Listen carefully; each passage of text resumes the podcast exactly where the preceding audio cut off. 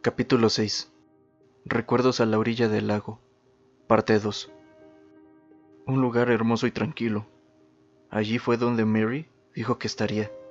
Honestamente hablando, eso no podía significar ningún lugar más que el cielo. Laura cumplió ocho la semana pasada, pero eso es imposible. Mary supuestamente murió hace tres años, pero si lo que decía Laura era verdad, entonces ella debía estar viva. Nada tiene sentido. Mary supuestamente estaba... No sirve de nada. Era demasiado confuso para tener sentido. James regresó al cuarto 312 con pesados pasos. Como si su desesperación se pegara a sus pies como plomo. Se rehusaba a reconocer la muerte de Mary. Si ella no murió hace tres años, ¿por qué no estaría sana y salva ahora? Pero si no lo estaba, entonces todo su esfuerzo habría sido por nada. Eso no puede ser. James negaba con su cabeza en un esfuerzo de deshacerse de esos tristes pensamientos. El mensaje en el mapa del hotel estaba escrito con la letra de Mary. Ella vino aquí. Ella no murió en el hospital. Ella se mejoró y fue dada de alta. Eso encajaría perfectamente con lo que Laura dijo. Recordó la cinta en el bolsillo de su chaqueta la cinta que él había olvidado, que contenía recuerdos de todos esos años atrás. Tal vez había algo más que... Tal vez contenía otro mensaje de Mary. Habiendo llegado al cuarto 312, James introdujo la llave en la puerta.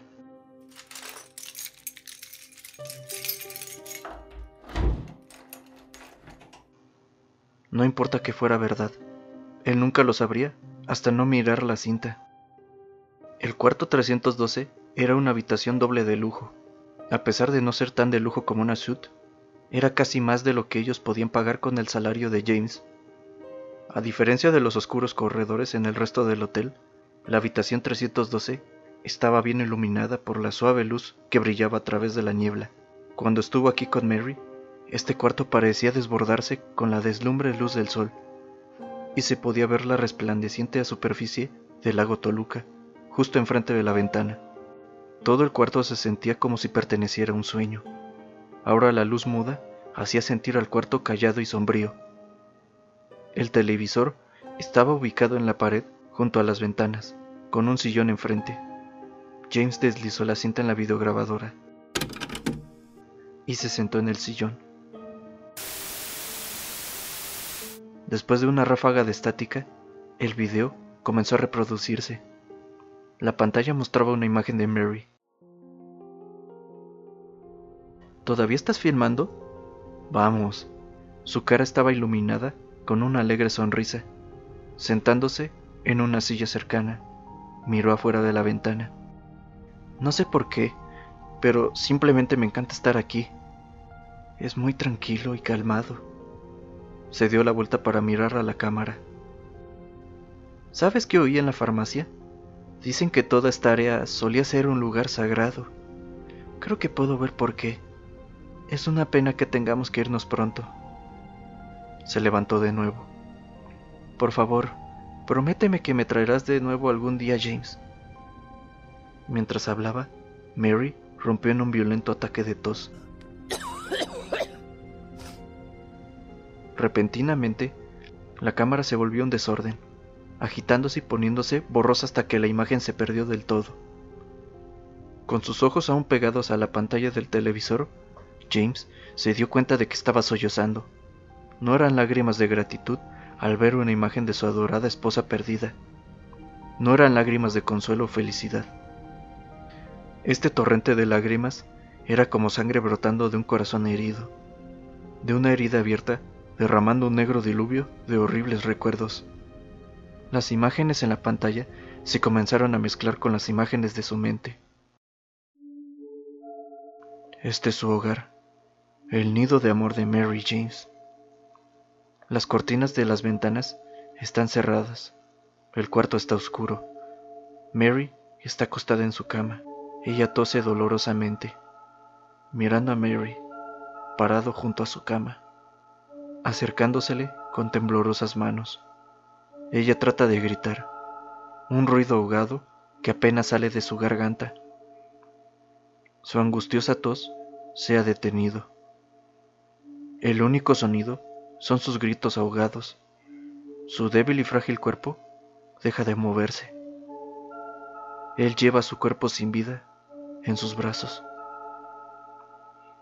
Enclavado en el sillón, James dejó salir un lamento desconsolado. La realidad era demasiado para resistir. Lo recordaba todo. No escuchó el sonido de la puerta abriéndose tras de sí.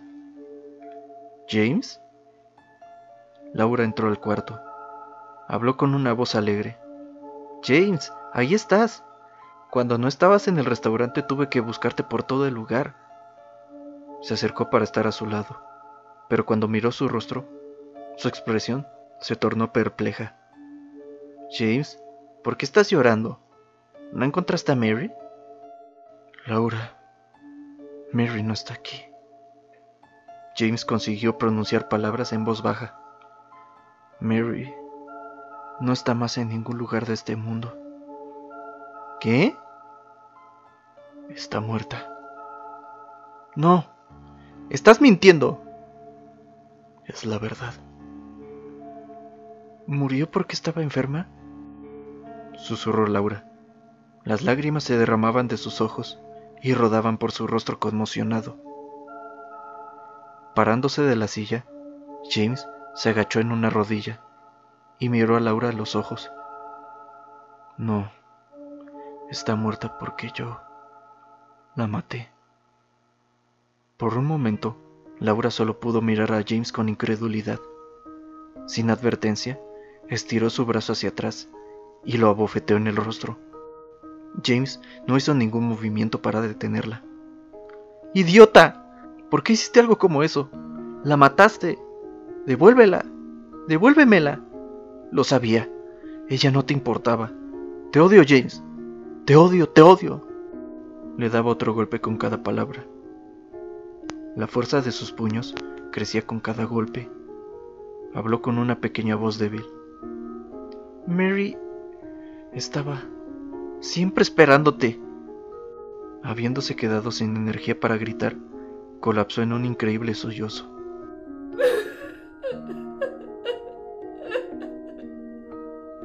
James puso gentilmente sus brazos alrededor de ella. Lo siento. Lo siento mucho, Laura. Yo... Mary. Ella... Déjame ir. Laura se desprendió violentamente de sus brazos. Corrió hacia la puerta, mirando con furia nuevamente a James, esta vez con sus ojos llenos de lágrimas y odio, desapareciendo fuera y golpeando la puerta tras de ella. Laura, lo siento mucho, murmuró para sí mismo en el cuarto vacío. Al final, estaba agradecido por tener la oportunidad de decirle la verdad, incluso si ella no la comprendía. Ella solo era una niña. Este simplemente era un dolor demasiado grande para que ella lo llevara encima de un solo golpe. De pronto, un ruido comenzó a sonar de la radio en su bolsillo. Pero no era la estática que provenía de un monstruo acercándose. Era una tormenta caótica de voces mezcladas, un partido de béisbol, una estación de noticias y un comercial, todos sonando sobrepuestos. Eventualmente, una única voz, la voz de una mujer, emergió entre la turbulencia. James, ¿dónde estás? Estoy esperando. Siempre estaré esperando. ¿Por qué no vienes a verme? ¿Me odias? ¿Es por eso que no quieres encontrarte conmigo? James. James, date prisa. ¿Estás perdido? Estoy justo aquí. Estoy muy cerca. Oye, James, quiero volver a verte. ¿Me puedes oír? James. Oye, James. James. Esa voz es... Podía oírla tan claramente. Era la voz de Mary. James finalmente decidió salir del cuarto 312, pero el mundo que le esperaba fuera de la puerta había cambiado completamente. El una vez opulento hotel estaba ahora cayéndose en pedazos. Una fina capa de polvo cubría los pisos y el techo estaba casi escondido detrás de una malla de pequeñas telarañas. Incluso el jardín trasero, el cual apenas podía ver a través de las mugrientas ventanas, estaba descuidado y sin cortar. Había estado en la habitación del hotel solo por un corto tiempo. La búsqueda de James por Mary lo llevó a revisar cada cuarto del hotel, uno por uno.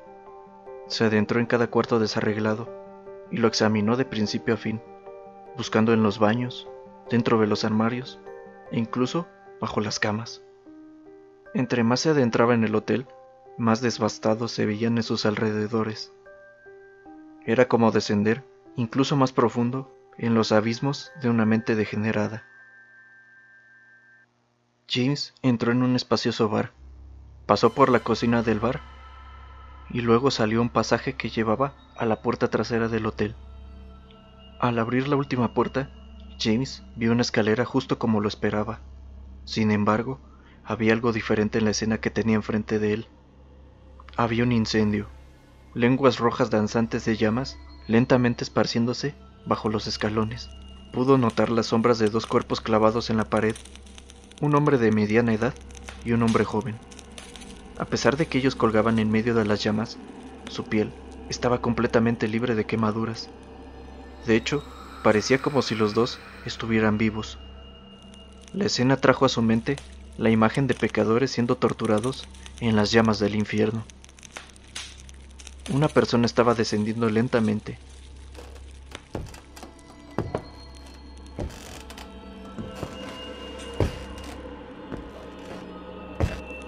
mensajero bajando del cielo.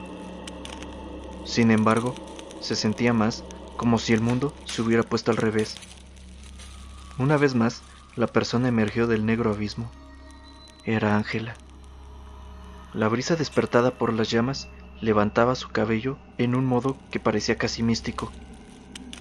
Su rostro iluminado estaba lleno de emoción, pero también teñido de tristeza. Mamá, Finalmente te encontré. Tú eres la única que queda. Tal vez ahora por fin pueda ser feliz, dijo Ángela mientras se acercaba a James.